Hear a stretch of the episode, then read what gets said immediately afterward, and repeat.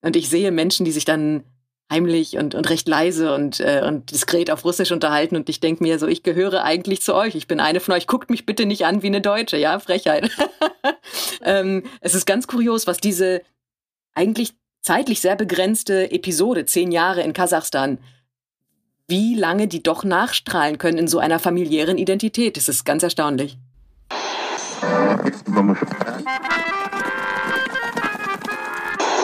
Sie empfangen Radio Almata. Steppenkinder, der Aussiedler-Podcast. So. Hi Edwin, wie geht's dir?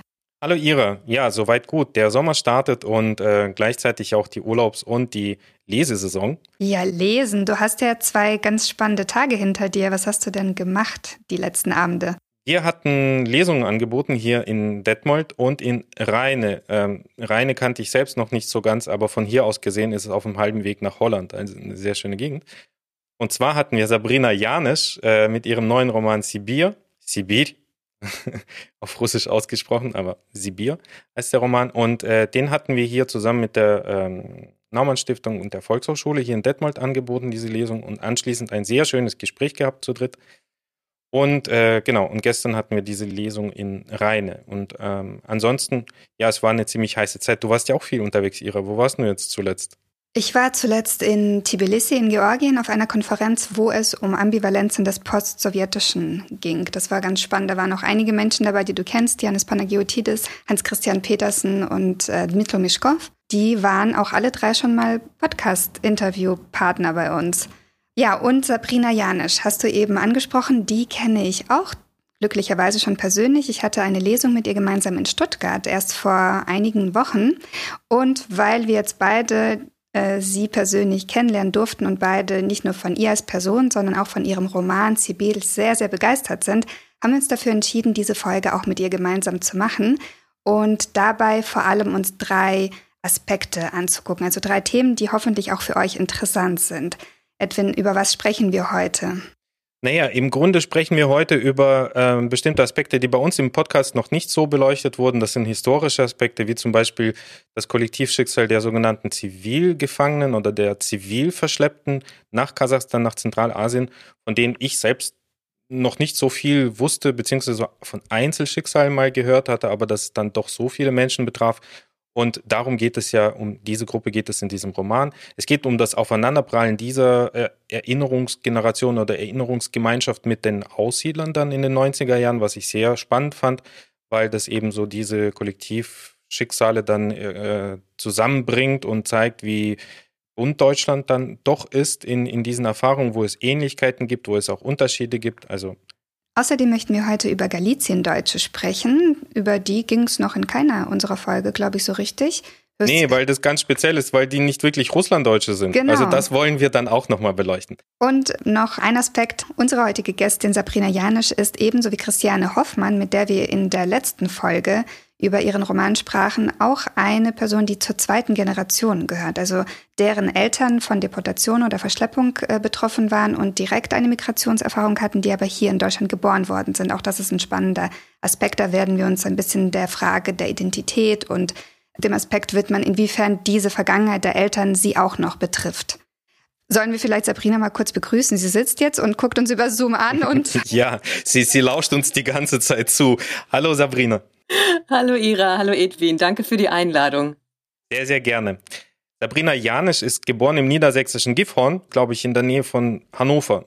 Sie studierte kreatives Schreiben, Kulturjournalismus und Polonistik, also polnische Kultur und Sprache, in Hildesheim und in Krakau in Polen. 2010 erschien ihr erster Roman äh, mit dem Titel Katzenberge, der mehrfach ausgezeichnet wurde, unter anderem mit dem Mara Kassens Preis und dem Anna Segers Preis. Danach folgte ihr Roman Ambra, ein Roman über eine deutsch-polnische Familiengeschichte. Der nächste Roman, der 2017 erschienen ist, der heißt Die Goldene Stadt. Er spielt in Südamerika und wurde ein richtiger Bestseller. Die Autorin hat zahlreiche Auszeichnungen erhalten und, und das verbindet euch beide, Ira und Sabrina, sie war auch Stadtschreiberin des Deutschen Kulturforums Östliches Europa äh, in Danzig Also da warst du in Polen dann im Auftrag des Deutschen Kulturforums unterwegs. Äh, wann war das denn? Ja, tatsächlich, diese Stadtschreiberstelle in Danzig, die hatte ich 2009 inne, also noch bevor mein, äh, mein Erstling, mein Debütroman herausgekommen ist. Und ich erinnere mich, dass ich in, während der ersten Wochen in Danzig tatsächlich noch an Katzenberge schrieb, äh, bevor ich dann Hals über Kopf in diese Recherche vor Ort äh, mich gestürzt habe und die in, sofort diesen zweiten Roman in Angriff genommen habe. Also ein völlig irrwitziges Tempo. Und jetzt, äh, viele Jahre später, gehe ich es so viel gemächlicher an und, und nähere mich einem Sujet von ja von einer größeren Entfernung und auch von mehr mehr Seiten, von verschiedenen Seiten aus. Also damals war das so so ratatatat, ein Thema nach dem nächsten. Und äh, bis auf die Goldene Stadt spielen die Romane eher im östlichen Europa beziehungsweise im Osten, auch Sibir. Also klingt zwar nach äh, Sibirien, spielt aber in Kasachstan. Was verbindet dich denn persönlich mit Osteuropa beziehungsweise mit Zentralasien? Ja, immer wieder Aspekte meiner Familiengeschichte. Also ich bin aufgewachsen als halb Deutsche, halb Polin, ähm, so dass äh, polnische Geschichte, polnische Kultur mir natürlich sehr nahe liegt, aber auch auf Seiten ähm, meiner väterlichen Familie äh, gibt es einfach wahnsinnig starke Ostbezüge. Also mein Vater ist 1942 geboren äh, im Wartegau und wurde mit seiner Familie äh, nach dem Ende des Zweiten Weltkriegs von der Sowjetarmee nach Zentralasien verschleppt und hat dann ähm, ja diese ganz formativen Jahre seiner Kindheit bis 1955 in Kasachstan in einem Dorf in der Steppe verbracht äh, und durfte dann zusammen mit vielen anderen äh, Kriegs- und Zivilgefangenen äh, die Region 55 wieder verlassen. Und das ist aber eine Zeit für ihn gewesen, also diese, ja, diese formativen Jahre der Kindheit. Äh, er kam da mit einem russischen Akzent raus. Ich würde auch sagen, wirklich äh, durchaus östlich, russisch geprägt. Ähm, durchaus auch mit vielleicht ganz speziellen, spezifischen kasachischen Eigenheiten. Aber dennoch, ähm, ja, gab es da diese, ich nenne sie mal östliche Prägung. So, dass ich eigentlich nie den Eindruck hatte, eine ganz gewöhnliche, normale Deutsche zu sein äh, in Niedersachsen. Und als Kind hat man ja manchmal den Drang, irgendwo dazugehören zu wollen. Ähm, und jetzt mittlerweile begreife ich es einfach als wahnsinnigen Schatz und Reichtum und ähm, ja, als, als Chance, Einblick in mehrere Kulturen und in mehrere äh, Historien zu haben. In deinem Roman Sibyl, der dieses Jahr erschienen ist und der glaube ich, ich weiß nicht, ob man jetzt schon offiziell von einem Bestseller sprechen kann, aber er verkauft sich, glaube ich, extrem gut und erfährt unglaublich gutes Feedback. Ähm, in dem Roman verarbeitest du ja auch die Geschichte von deinem Vater. Es ist ein fiktiver Roman, aber dennoch dieser rote Faden zieht sich. Es geht um Josef Ambacher in deinem Roman, der auch nach Zentralasien nach dem Zweiten Weltkrieg mit seiner Familie verschleppt wird und dann bis 1955 in der kasachischen Steppe irgendwie überleben muss. Und dann äh, geht es aber auch um die Geschichte seiner Tochter. 50 Jahre später in Mühlheide, das ist ein fiktiver Ort in Norddeutschland. Und da wird die Geschichte wieder neu erlebt sozusagen, weil nun plötzlich Russlanddeutsche Ende der 80er, Anfang der 90er in die Region kommen. Und das ist für Leila die Chance, Leila, die Tochter von Josef Ambacher, nun doch Fragen an ihren Vater zu stellen und diese Familiengeschichte nochmal neu zu beleuchten. Und vor allem für Josef Ambacher ist es natürlich auch eine Chance, sich mit dem Erlebten zu konfrontieren. Es geht um noch einiges mehr in dem Roman. Edwin, magst du noch ein paar Punkte ergänzen? Ja, also äh, neben der, äh, neben dem Plot, neben der Geschichte, die du jetzt kurz zusammengefasst hast, äh, gibt es natürlich eine Vielfalt an äh, äh, verschiedenen anderen Charakteren, die äh, unterschiedliche Rollen spielen. Die Sprache ist sehr metapherhaft. Es gibt sehr viele mystische Elemente. Die Menschen haben spannende Namen, die dann selbstsprechend sind zum Teil. Ähm, es geht um den Umgang mit der komplizierten Herkunftsidentität in einer späten oder in einer Bundesrepublik der 1990er, äh, Anfang 1990er Jahre, als es noch nicht so gang und gäbe war, über diese über diese Kollektiverfahrungen auch zu sprechen. Damals war Deutschland mit anderen Sachen beschäftigt. Es geht um das Verhältnis der, wie sie im Roman oft bezeichnet werden, der Normalos, also der Deutschen, die keine Migrationsgeschichte in Osteuropa haben, und äh, der äh, Grenzgänger, also die Menschen, die eben in den äh, Ende Mitte 50er Jahre dann zurückgekommen sind. Also man nannte sie Heimkehrer, obwohl sie ja nicht zurück nach Hause gekommen sind, sondern leben da in der, am Rande der Lüneburger Heide, so im Nichts, abseits und am Rande dieser Stadt. Und die sind dann eher so, ja, also die Menschen sind sonderbar, die, die da leben. Also es ist ja eine Community, es waren mehrere Familien, die da angekommen sind. Die haben eine besondere Beziehung zur Natur, Aberglaube, Mystik. Zum Teil sprechen sie Russisch und äh, tragen auch kasachische Spitznamen, was für uns, für die Aussiedler aus Kasachstan seltsam ist, dass es Menschen hier gab, die ähnliche Eigenschaften hatten, schon vor sehr Jahrzehnten. Ähm, es geht um eine besondere Vater-Tochter-Beziehung. Ähm, es geht um das Bewahren der Erinnerung vor dem Vergessen, das Verhältnis Oral History, Fiktion und äh, Geschichtsschreibung in einer Gesellschaft, wo diese abwegigen Geschichten eigentlich keine große Rolle gespielt haben oder die Gesellschaft nicht sonderlich interessiert haben. Es geht aber auch, wie gesagt, um die Zivilverbanden in der Sowjetunion, die zwischen 1945 und 1955 da waren, um die Aussiedler in den 90er Jahren und eine bestimmte Schicksalsgemeinschaft in dieser kasachischen Steppe. Menschen, die sich gegenseitig geholfen haben, da zu überleben in dieser unwirtlichen Gegend. Sabrina, du hast dich ja mit diesem Thema auch geschichtlich auseinandergesetzt. Was sind denn diese Zivilgefangenen oder die Zivilverschleppten? Wie bezeichnet man sie korrekt? Ja, ich, ähm, ich, ich meine, mich zu erinnern, dass mein Vater und ähm, seine, seine Tante sich selber immer als Verschleppte bezeichnet haben. Das ist das, wie sie, ähm, ja, wie sie selber Bezug genommen haben auf diesen Abschnitt ihres Schicksals. Also jetzt nach, nach der Recherche und auch nach dem Verfassen des Romans bin ich für mich selber ähm, als quasi Mitglied ähm, jener Gemeinschaft und jeder ja, Schicksalsgemeinschaft äh, bin ich dazu gekommen, für mich zu begreifen, dass jene Verschleppung und diese Traumata, die da erworben wurden, nicht einzig das sind, was diese Menschen definiert oder äh, das sind, worüber ich sie definieren möchte. Da gab es Gott sei Dank natürlich noch andere menschliche und ganz individuelle Aspekte. Das ist für mich irgendwie so ein Takeaway aus, ähm, aus dieser Niederschrift des Romans und wie ich auch über, äh, über diese Familie und diese Community irgendwie nachdenken möchte, dass es noch so viel mehr gab. Aber ja, sie selber haben sich eben als Verschleppte bezeichnet. Und ich meine mich zu erinnern, dass ich einmal ein, ein Paper gelesen habe vom äh, Wissenschaftlichen Dienst des Bundestages zum Thema der ähm, Zivilverschleppung nach dem Zweiten Weltkrieg. Und die schätzen da ganz konservativ, da ähm, die Sowjetverwaltung wohlweislich da natürlich keine Erhebung angestellt hat oder das nachgehalten hat, wie viele Zivilistinnen wirklich verschleppt worden waren. Also dieser Dienst, dieser wissenschaftliche Dienst geht davon aus, dass es etwa 300 bis 800.000 ähm, Individuen waren. Äh, also deutlich mehr, als ich noch während des Anfangs meiner Recherche annahm. Denn äh, anfangs hatte ich Kenntnis von dieser Geschichte, von meinem Vater, meiner Familie, unseres unmittelbaren Umfeldes.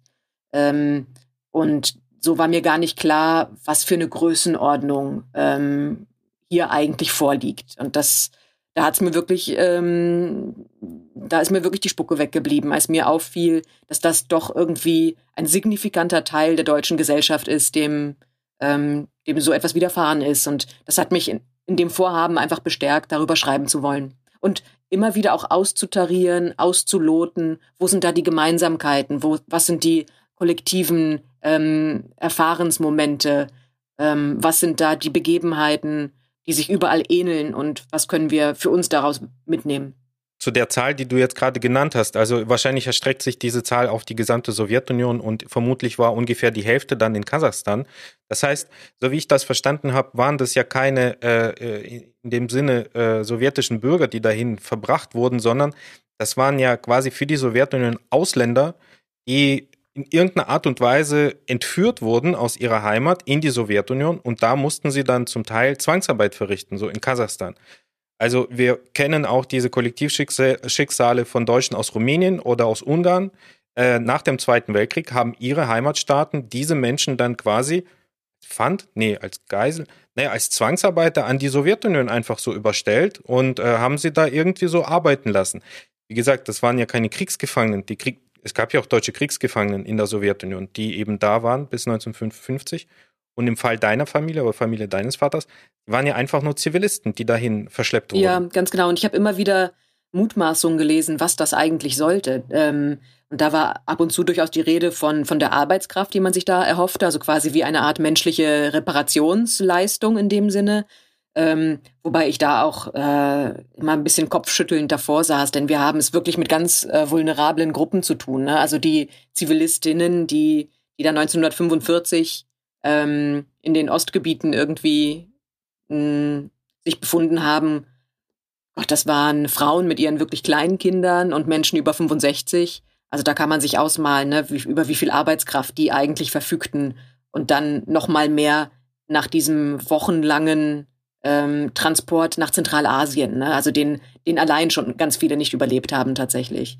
Ähm, und dann gab es zwei verschiedene Arten von, von Schicksalen, wie ich das ähm, begriffen habe, nämlich einmal die Verbringung in Arbeitslager, ja, in äh, Arbeitslager für Männer, Arbeitslager für Frauen, ähm, furchtbar harte Verhältnisse und andere, die vielleicht ein kleines bisschen mehr Glück hatten, ähm, die wurden in der Steppe ausgesetzt und konnten ihren Weg machen quasi in eine Art äh, Kolchose, in eine Steppensiedlung und dort in der Kolchose arbeiten. Und so ist es meiner Familie zum Beispiel auch ergangen, ähm, so dass sie dort ähm, sich in diese, in diesen Mikrokosmos, in diese Gesellschaft äh, eingegliedert haben.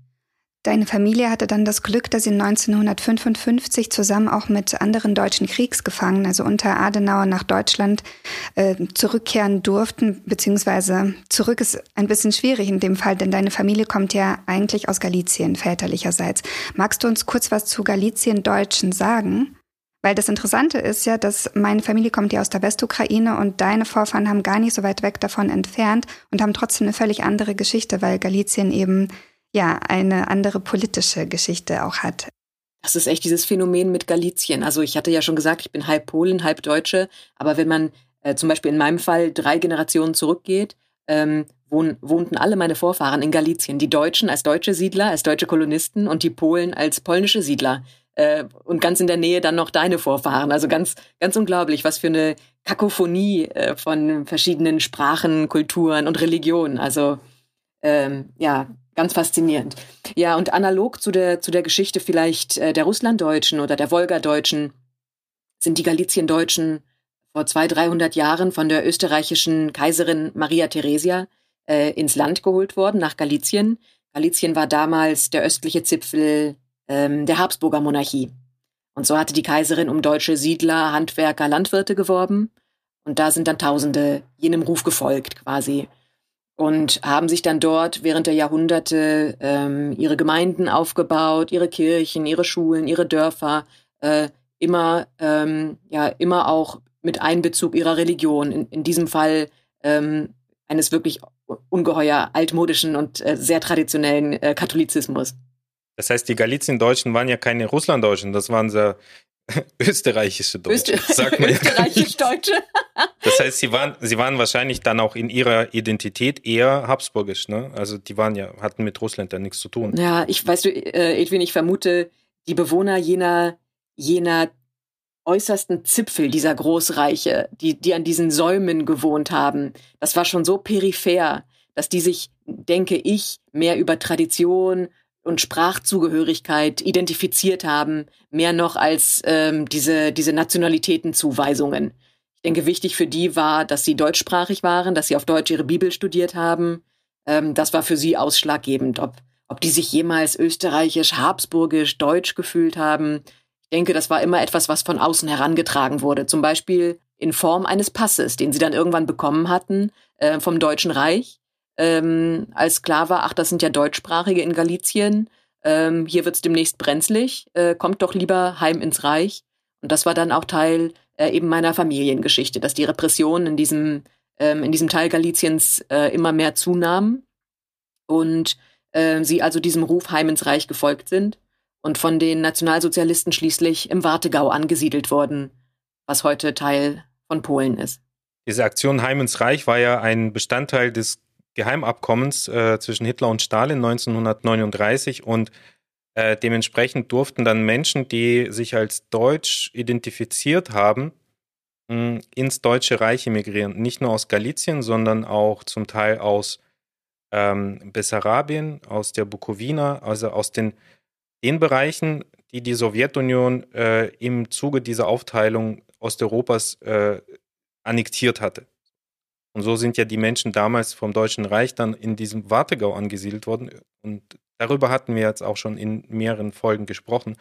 Es ist nur verrückt, dass diese Menschen, deine Familie, dann quasi äh, 1945 in die Sowjetunion, nicht mal in ihre Heimat, aber zurück in den Osten wieder geschickt wurden und was für sie dann auch keine Heimat war, genauso wie sie dann als sogenannten Heimkehrer in die äh, Bundesrepublik gekommen sind, was für sie ja auch keine Heimat war. Also Menschen ohne irgendeine Heimat. Ja, die totale Entwurzelung auf diese physische Art und Weise betrachtet.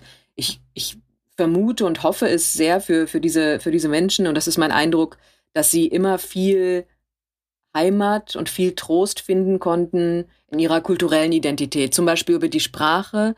Ähm, ich spreche nochmal die Religion an. Ähm, ich weiß nicht, ob das nur meine Familie war, in der das ähm, so signifikant war. Ich, ich vermute mal ganz stark nicht. Und auch, wenn ich jetzt ganz speziell meinen Vater anschaue, äh, über das Geschichten erzählen. Also das sind so immaterielle Werte von Heimat und, und von Tradierung, die da, äh, glaube ich, sehr wichtig waren, e, emotional und, und, und psychisch. Äh, die sie da dann schließlich in dieses Norddeutschland getragen haben, das für sie war wie ein fremdes Land. Das heißt, die Verschleppungsgeschichte war bei euch schon sehr präsent, also wurde da auch viel darüber erzählt. Ja, mein Vater hat, ähm, hat viel mit mir äh, darüber gesprochen, hat viel mit mir geteilt. Äh, ich weiß, dass viele Menschen nicht drüber sprechen konnten, die auch teilweise in den Lagern waren oder vorher ähm, Soldaten gewesen sind und das Ganze als Erwachsene erlebt haben, die da vielleicht auch nochmal deutlich andere äh, Leidenswege haben durch, durchschreiten müssen. Mein Vater hat das Ganze als Kind erlebt. Ich hatte schon gesagt, er ist 1942 geboren. Ähm, der hat ähm, auch Furchtbares erleben müssen, aber konnte dann äh, im, im Laufe der Jahre, wo die, wo die Verhältnisse sich ein wenig gebessert haben, wo die Dinge ein wenig einfacher wurden, konnte er zumindest in Teilen äh, auch immer wieder eine ausgelassene Kindheit, das hoffe ich, äh, erleben. Und so hat er mir hauptsächlich von dieser Kindheit berichtet in der Steppe. Ja, es wurden auch die schlimmen ähm, Geschichten erzählt und, und berichtet. Das, damit hat er mich nicht verschont, schon als ganz kleines Kind. Aber eben auch so ein ganz grundlegendes Gefühl von Freiheit äh, und von fast von, von Wildnis und, äh, und dieser persönlichen Freiheit hinausgehen zu dürfen. Und das war auch etwas, dieser Impuls, das war etwas, was ihn bis zum Schluss begleitet hat. Das, das Vergnügen, daran rauszugehen, loszulaufen und zu erkunden, zu entdecken. In dem Roman fängt ja äh, die ähm, Hauptperson, also eine der Hauptpersonen, Laila, die Tochter von äh, Josef Ambacher, irgendwann an, sich Fragen zu stellen und ihrem Vater die Fragen zu stellen. Und das ist nicht irgendwann, sondern nach dem Fall der Berliner Mauer ähm, kommen plötzlich Aussiedler in Mühlheide an. Und zwar auch ganz interessant, die erscheinen nach einem Schneesturm, also der sehr stark diese, diese Community an den Buran aus der Steppe erinnert und plötzlich stehen da die Aussiedler. Aufgrund eines Missverständnisses oder irgendeinem Verwaltungsfehler sind sie dann plötzlich da aufgeschlagen. Und äh, das dient ja so als Trigger für, jo, äh, für Josef Ambacher eben ähm, ähm, bestimmte Handlungen vorzunehmen, die äh, für den Außenbetrachter irrational wirken. Ähm, wie reagierten Lailas Vater im Roman auf diese russlanddeutschen Aussiedler, die da ab den 90er Jahren nach Mühlheide kommen? Was ja ein fiktiver Ort in Niedersachsen, irgendwo am Rande der Lüneburger Heide. Ja, ja, ähm, also so wie ich diese Figur porträtiert habe oder sie, sie porträtieren wollte, war, dass er ähm, mit einer großen Herzensgüte auf diese Menschen zugeht. Denn das, was er auch erworben hat in dieser Zeit in der Steppe, ähm, in der Zeit zwischen Kasachen, zwischen Russen und zwischen einem ganzen Dutzend Ethnien mehr, ähm, war, das war mein Eindruck, auch eine Art von Unvoreingenommenheit, ja, und einer großen, äh, ja, Güte gegenüber der, dem Mitgeschöpf, äh, dem Nächsten. Wir sind wieder äh, bei der christlichen Religion auch.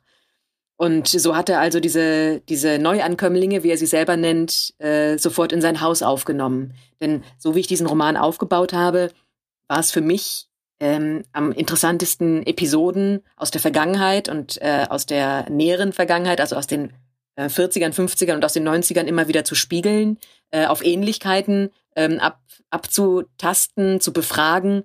Und so habe ich also die Ankunft der Aussiedler in Niedersachsen ähm, gespiegelt mit der Ankunft der Verschleppten 1945 in der Steppe, wo sie Überraschung äh, auf bereits äh, anwesende Russlanddeutsche trafen, die dort in der Steppe ähm, deportiert und festgesetzt waren seit äh, 1941, wenn ich mich nicht irre. Die Familie Quapp Und äh, es gibt ja auch zwei Geschwister, die dann Mitschüler sind von Josef äh, in der Dorfschule, wo er neben den Kasachen auch Russisch lernen muss, weil die Kasachen dann auch kein Russisch können. Ja, die russische Sprache. Ich muss auch sagen, ähm, anders als die, die Russlanddeutschen, die, die seit Jahrhunderten ja, in, in, in Russland ähm, gelebt und diese Sprache und auch immer wieder kulturelle Aspekte vielleicht erworben haben, habe ich mich immer ein bisschen benachteiligt gefühlt, äh, denn ich verstehe Russisch wirklich sehr gut. Aber wann immer ich Russlanddeutsche so beobachte von der Seite, zum Beispiel auch bei unseren Lesungen, bei unseren Begegnungen äh, in der Vergangenheit jetzt, ähm, und ich sehe Menschen, die sich dann heimlich und, und recht leise und, äh, und diskret auf Russisch unterhalten und ich denke mir so, ich gehöre eigentlich zu euch. Ich bin eine von euch. Guckt mich bitte nicht an wie eine Deutsche, ja, Frechheit. ähm, es ist ganz kurios, was diese eigentlich zeitlich sehr begrenzte Episode, zehn Jahre in Kasachstan, wie lange die doch nachstrahlen können in so einer familiären Identität. Das ist ganz erstaunlich.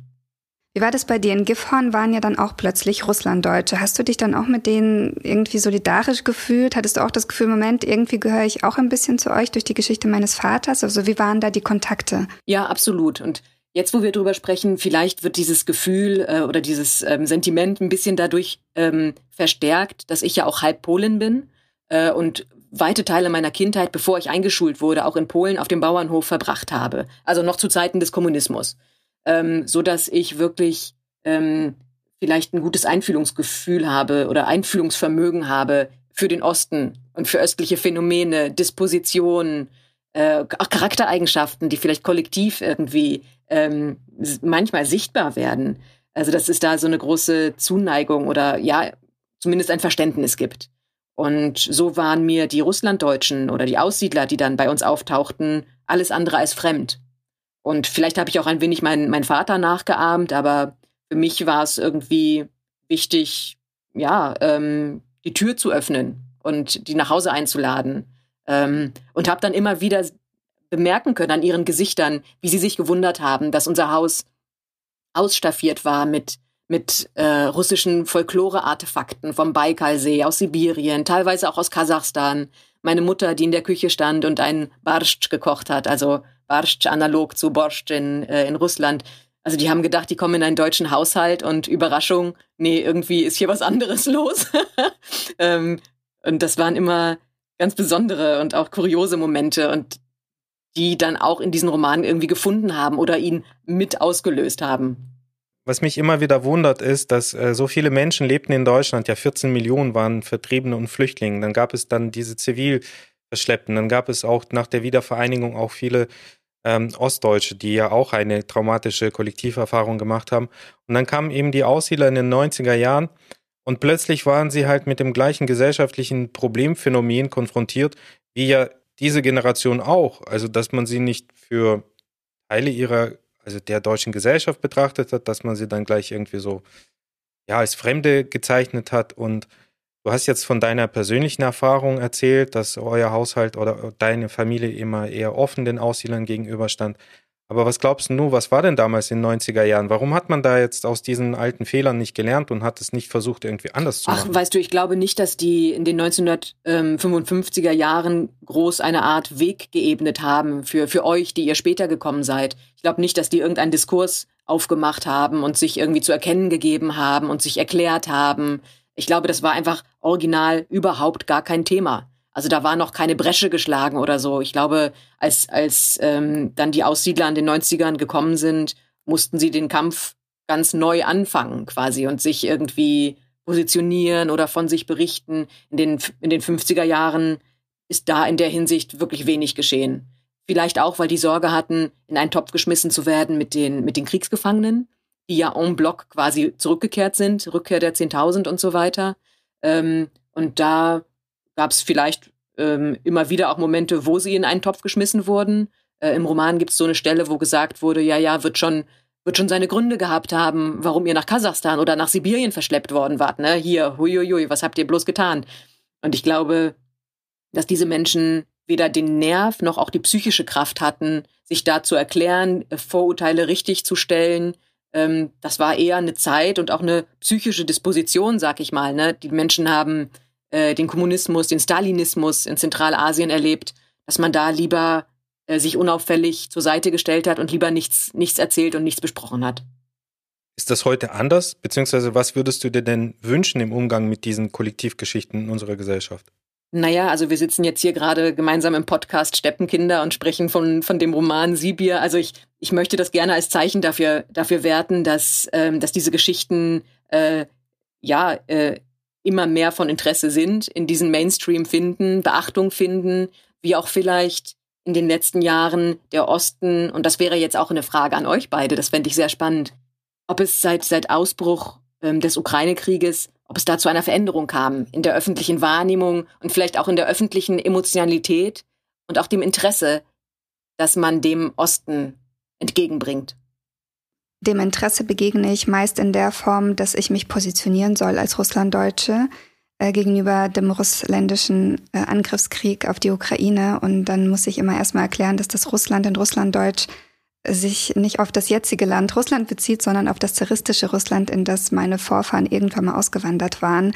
Und ähm, also das Interesse ist größer geworden, aber es ist ein fragwürdiges Interesse, denn ich hätte mir tatsächlich schon vor vielen Jahren mehr Interesse für die Ukraine gewünscht. Und man hat sich schon immer für Russland und diese russische Seele, die auch uns Russlanddeutschen immer wieder gerne angedichtet wird, interessiert, aber ähm, nicht wirklich für die anderen osteuropäischen Länder. Und ich glaube, da wurde einiges verpasst. Also es, das Interesse ist da, aber die Art des Interesses äh, ist ja ein bisschen herausfordernd. Wie erlebst du das, Edwin?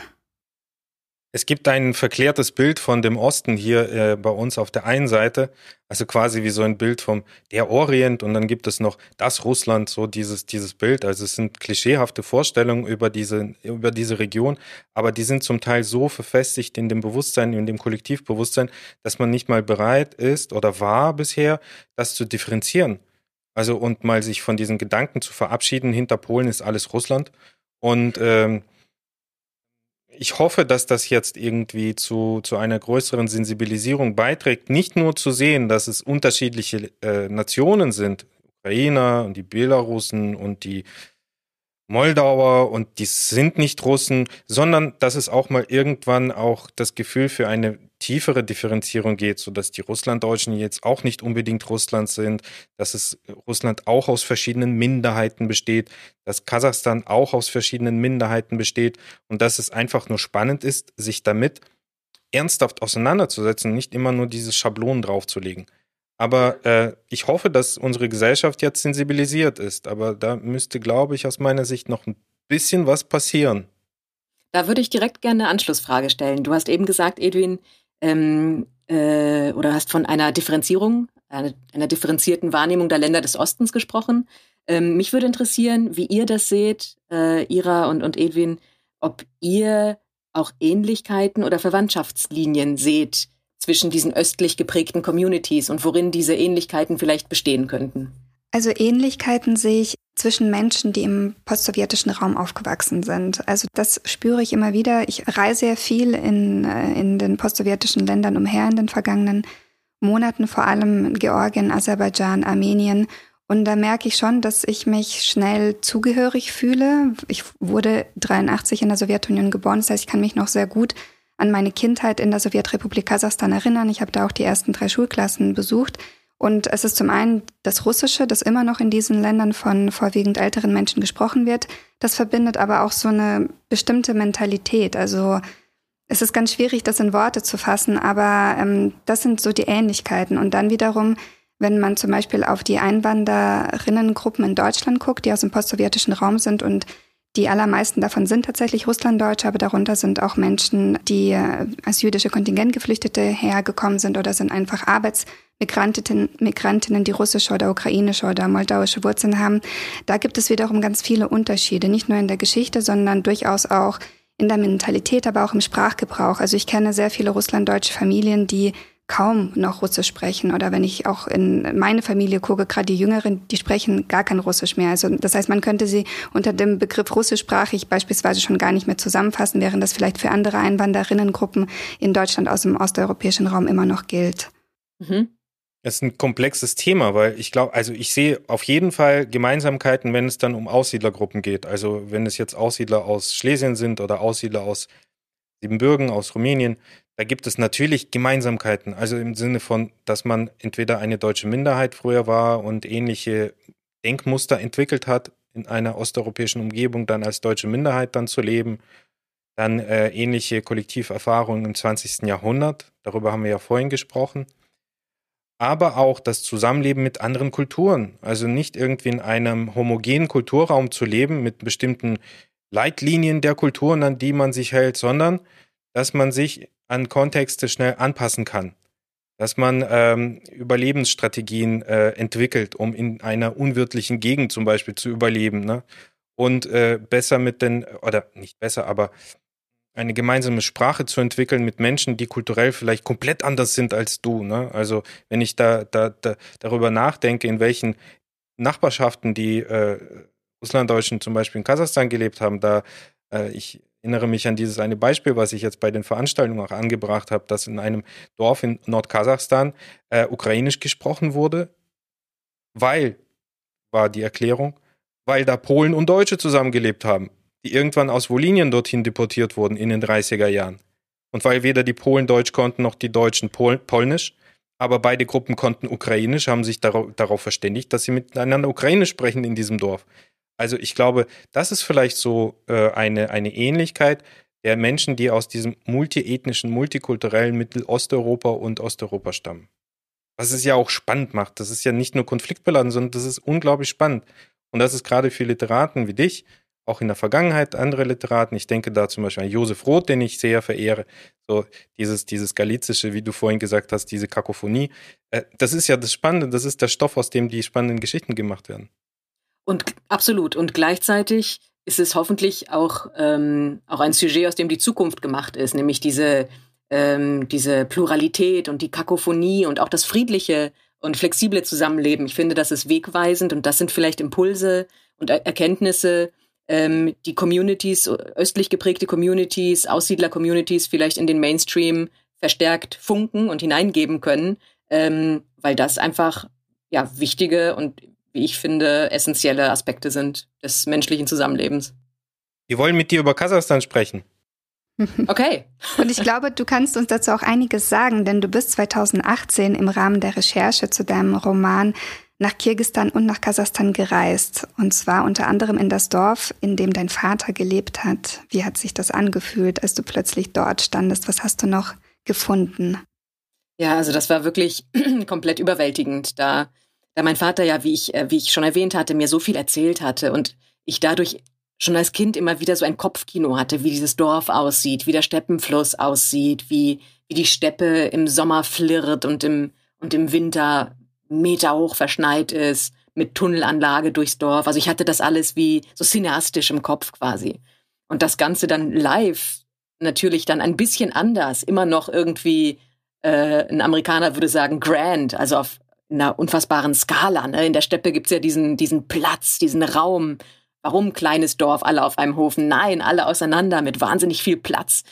Also das mit eigenen Augen zu sehen und jetzt quasi durch die, durch die Realität korrigiert, ähm, ja, war unglaublich. Das war sehr emotional. Und ähm, für mich war es oder ist es immer das Schönste, mit den Menschen in, in Berührung ähm, zu kommen und ähm, mich mit ihnen auszutauschen.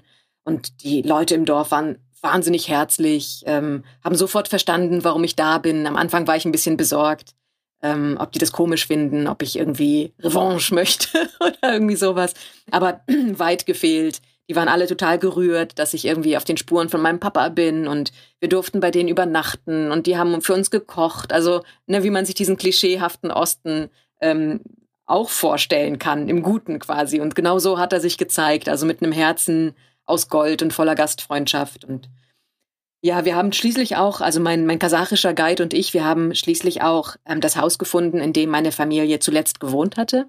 Ähm, ich denke, Anfang der 50er war genug da und genug Ressourcen, um sich ein schon recht adrettes Häuschen zu bauen. Ähm, und dieses Häuschen ist heute leider halb eingestürzt, aber immer noch betretbar. Und da bin ich äh, hineingegangen und habe eben die Spuren äh, der Werkzeuge meines Urgroßvaters gesehen, der Tischlermeister war und das war meines Erachtens nach so der emotionale Höhepunkt, so wirklich handfeste, buchstäblich Spuren meiner Familie dort zu finden. Weil wir ortskundige äh, Zuhörer haben, könntest du uns das ein bisschen beschreiben, wo das ist? Ja, das ist etwa, ich würde sagen, 250 bis 280 Kilometer ähm, nordöstlich von Astana. Das ist, ähm, das sind kleine Örtchen, die sich um einen, äh, um, äh, ja, um einen Bahnschienenstrang scharen. Da gibt es Stancia Koluton, Stare Koluton und Novi Koluton. Und das Ganze ist in der Gegend von Atbasar. Ich denke, jemand, der aus der Nähe kommt, wird sich vielleicht grob orientieren können. Ja, und mein Vater hat eben seine Kindheit verbracht in dieser, ähm, in dieser Kolchose in Novi Koluton. Mhm. Kann man sich wahrscheinlich vorstellen, wie so im Wilden Westen, oder? Absolut. Ich habe wirklich immer wieder gedacht, Mensch, das ist eigentlich wie, wie in der Prärie. Oh, heutzutage noch tatsächlich. Denn die Leute haben da keinen Wasseranschluss. Elektrizität ja, aber kein Wasseranschluss.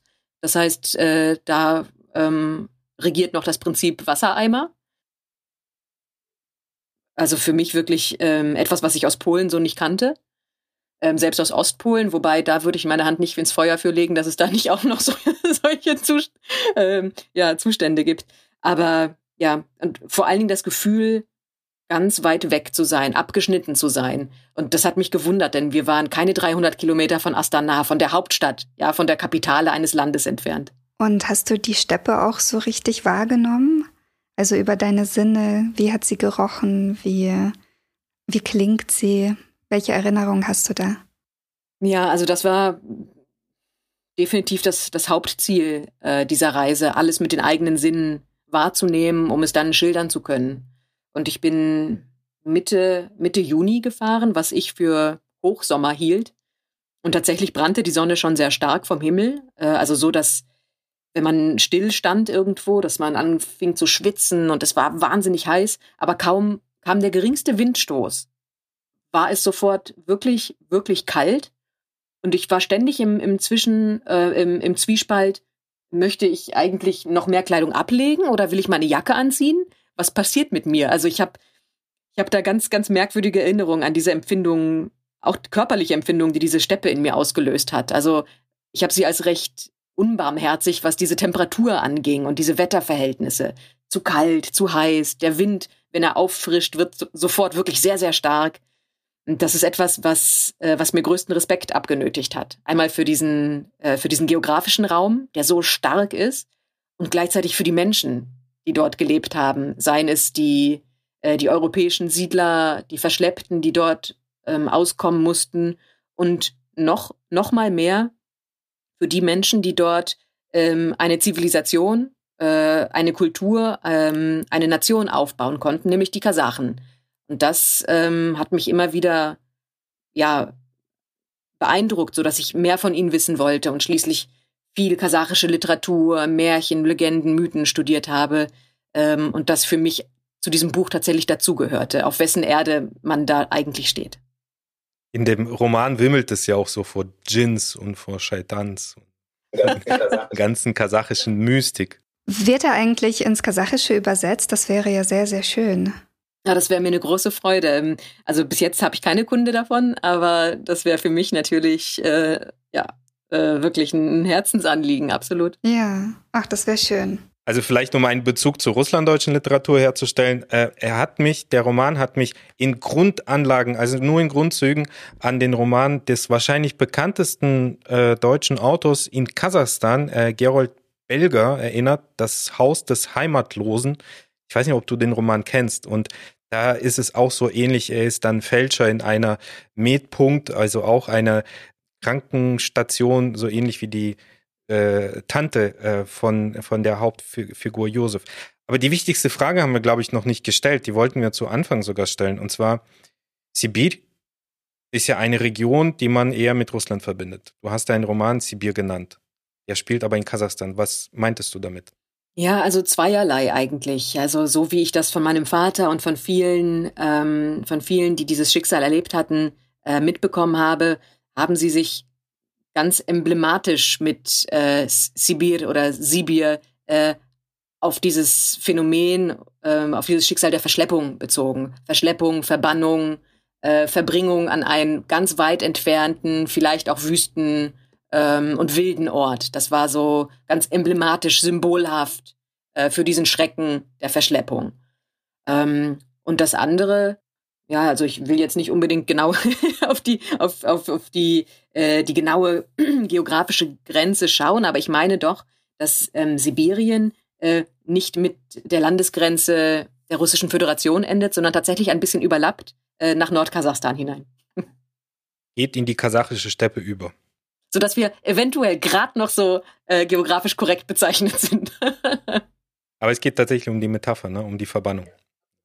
Liebe Sabrina, ich danke dir, wir danken dir von Herzen für dieses Gespräch. Es ist, ähm, es ist so schön, sich mit dir zu unterhalten. Du kannst so unglaublich schön und mitreißend erzählen. Und ich bin dankbar, dass du diesen Roman geschrieben hast. Für mich ist es ein ganz, ganz wichtiges Werk. Ich habe das unglaublich genossen, jede Seite.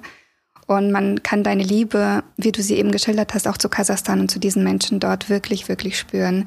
Alle, die den Roman noch nicht gelesen haben, sehr, sehr große Empfehlung von Herzen von uns beiden. Sibyl von Sabrina Janisch. Danke dir und ich hoffe, wir sehen uns noch ganz, ganz oft wieder. Das hoffe ich auch. Danke für dieses wunderbare Gespräch, das wir sicher noch äh, ewig lang weiterführen könnten. Herzlichen Dank, ja. Auch von mir herzlichen Dank und ich hoffe, dass wir uns bald wiedersehen. Danke. Paka, paka. Mach's gut. Paka, paka. paka. Das war Steppenkinder, der Aussiedler-Podcast mit Ira Peter und Edwin Wagentin, ein Projekt des Kulturreferats für Russlanddeutsche am Museum für Russlanddeutsche Kulturgeschichte, gefördert von der Beauftragten der Bundesregierung für Kultur und Medien.